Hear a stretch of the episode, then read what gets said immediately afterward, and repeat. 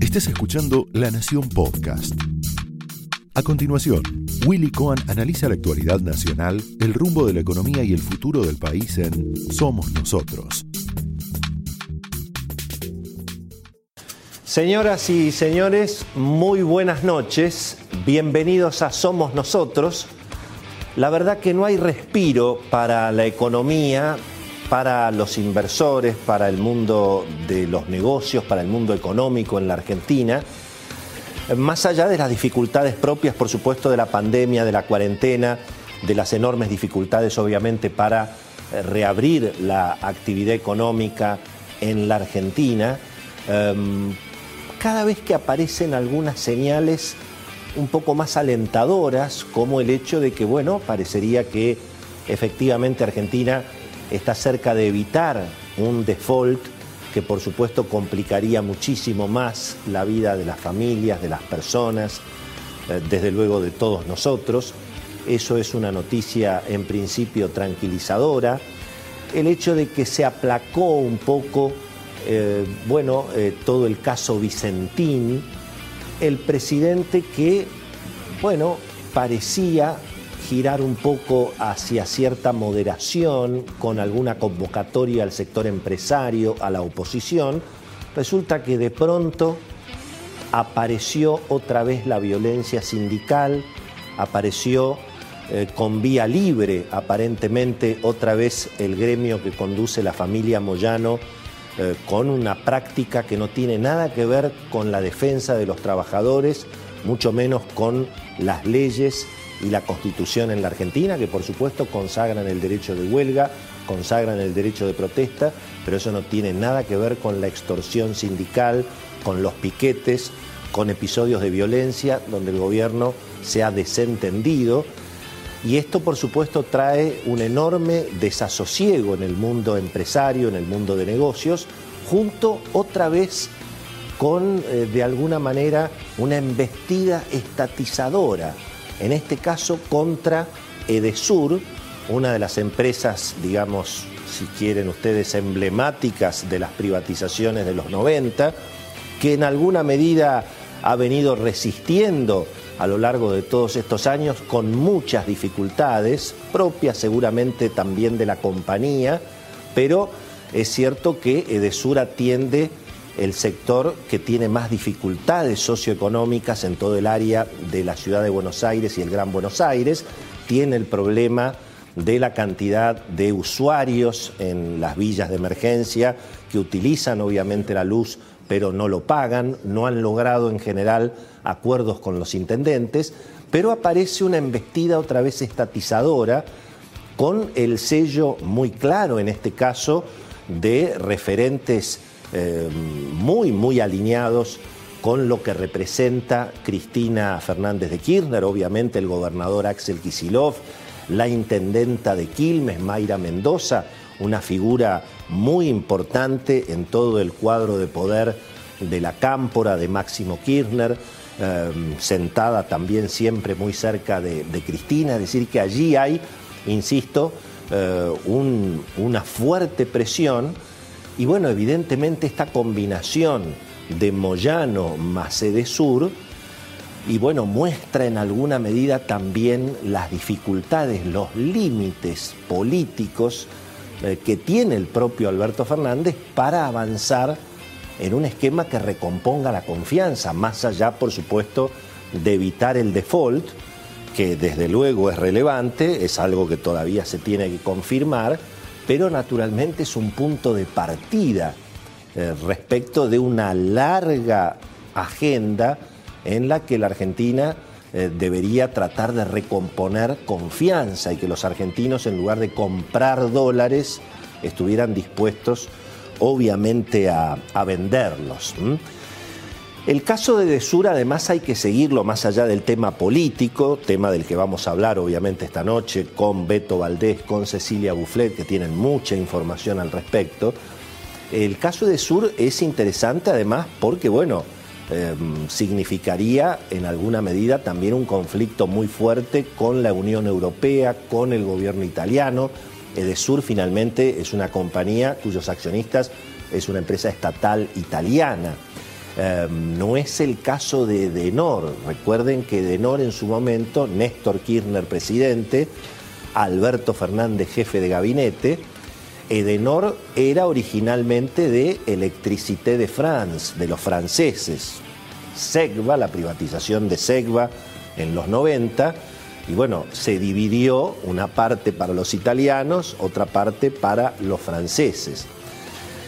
Cuando se produjeron las enormes dificultades, la fuerte devaluación del 2001, muchas empresas no pudieron afrontar sus deudas en dólares, al mismo tiempo se congelaron las tarifas, no sé si les suena, y los franceses fueron invitados amablemente, ¿eh? como en el tango de Edmundo Rivero, amablemente. Fueron invitados los franceses a dejar la Argentina, pero la compañía no fue estatizada. Allí finalmente la opción eh, resultó en alguna medida para los usuarios eh, favorable porque siguió en manos privadas, se vendió en su momento al empresario Marcelo Mindling y Edenor mantuvo un management privado. Con Edesur no se sabe lo que se quiere hacer, ni siquiera está claro que en definitiva se vaya a avanzar, porque creo que también se necesita el acuerdo de la ciudad de Buenos Aires.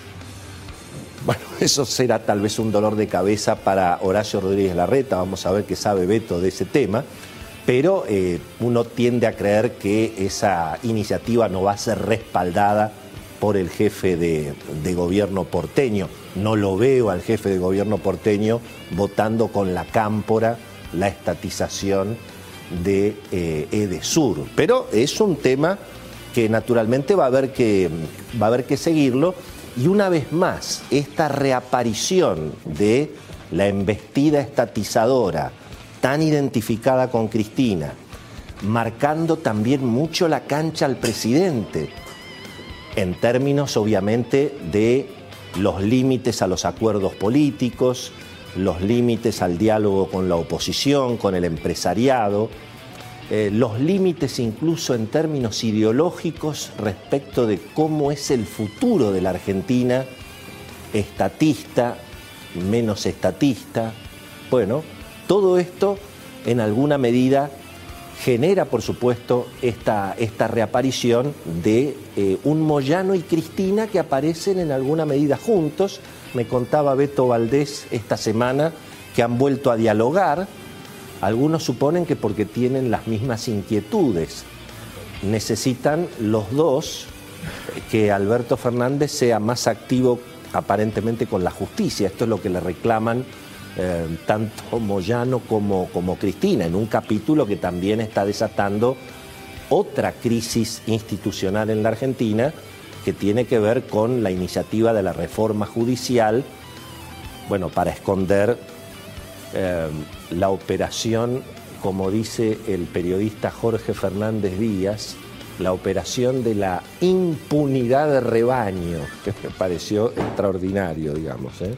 no confundir la inmunidad de rebaño con la impunidad de rebaño. Así que ese es otro factor que viene a hacer ruido y que fíjense que está generando inquietudes en todas partes. No en vano se ha juntado el sector eh, más tradicional de la CGT con los empresarios más importantes de la Argentina, la cumbre de la CGT con AEA, y donde, bueno, las inquietudes son las mismas. Finalmente, la patronal y la dirigencia sindical tiene las mismas preguntas.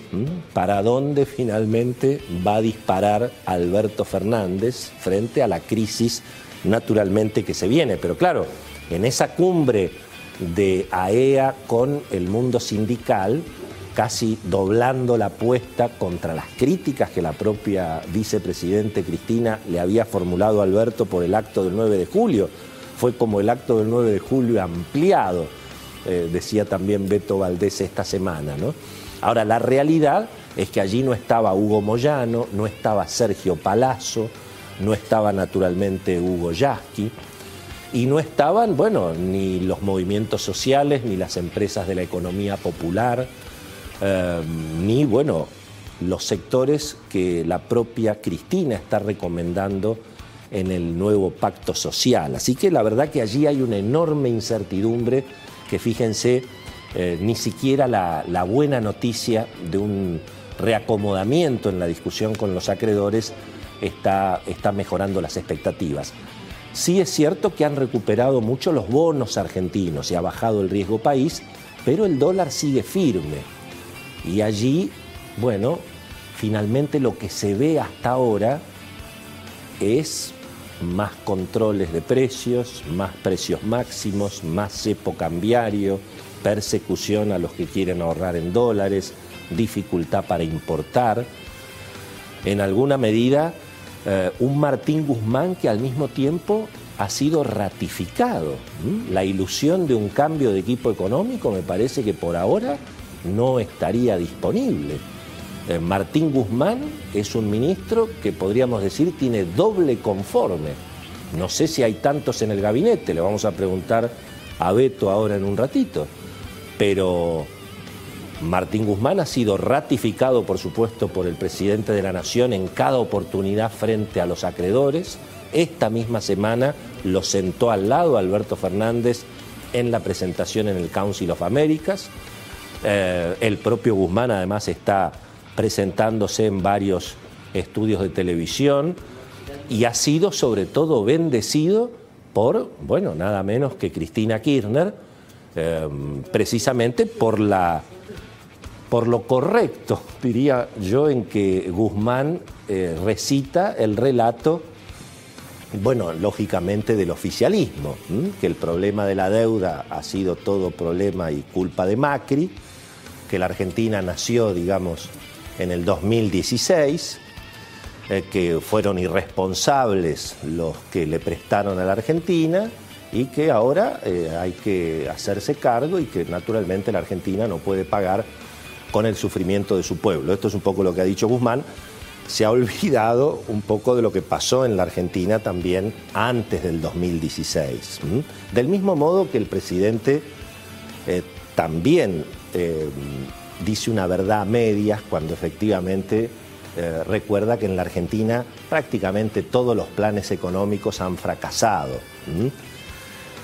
Claro, han fracasado porque nunca se han cumplido, porque en la Argentina lamentablemente se gobierna con demagogia, se aumenta el gasto público para ganar las elecciones, se otorgan subsidios en forma irresponsable, se jubila a la gente que no hizo aportes y bueno, todo eso termina explotando.